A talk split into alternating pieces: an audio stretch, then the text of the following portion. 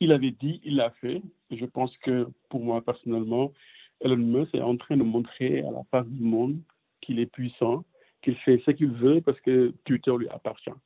Elon Musk avait quand même euh, promis, après avoir racheté Twitter, euh, que, cette que cette plateforme serait un espace de liberté et qu'il allait même lever la suspension de, de plusieurs comptes, dont celui de l'ancien président américain, Donald Trump. Oui, il a, fait, il a fait le sondage sur Twitter, tout le monde l'a suivi. Il demande, vous répondez, si euh, il a plus de 50% de personnes qui pensent que Donald Trump doit revenir sur Twitter, il le fait. Mais moi, la, question, c'est par rapport à la confidentialité en tant que telle. J'ai l'impression que c'est une affaire privée qui, était sorti, est sortie au niveau du réseau social. Parce que euh, même des fonctionnalités que Twitter va mettre en allongeant, en rallongeant un peu les euh, le nombre de caractères pour, les, pour, pour Twitter euh, allant jusqu'à 3000, tout cela, ce sont, des, ce sont des informations qui ont été en quelque sorte publiées par une certaine presse. C'est comme si c'était deux presses différentes. Une presse qui est derrière Elon Musk pour détruire le milliardaire, parce qu'il a un peu chamboulé en quelque sorte tout ce qui se passe sur son réseau social, et un autre qui, qui est là pour euh, lutter pour la démocratie euh, au, au, au, niveau de la, de la plateforme.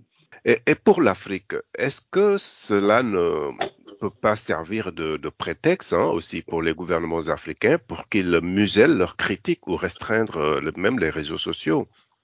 Oui, euh, on peut, s'attendre à tout. Hein.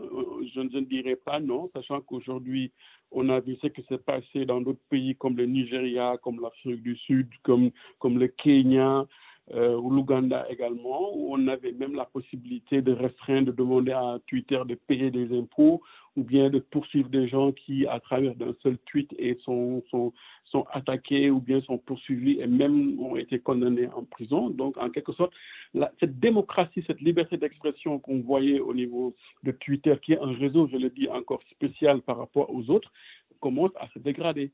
Et euh, déjà au Sénégal, les gens sont en train de parler d'une loi euh, pour euh, en quelque sorte réguler les réseaux sociaux. Je crois qu'avec cette situation qui est en train de se développer au niveau du réseau social et dans d'autres réseaux également, ça pousse, ça pourrait pousser vraiment les, les gouvernements africains à en quelque sorte couper, je le mets en parenthèse, cette relation qui donne beaucoup plus de liberté, que ce soit aux journalistes, que ce soit aux journalistes citoyens.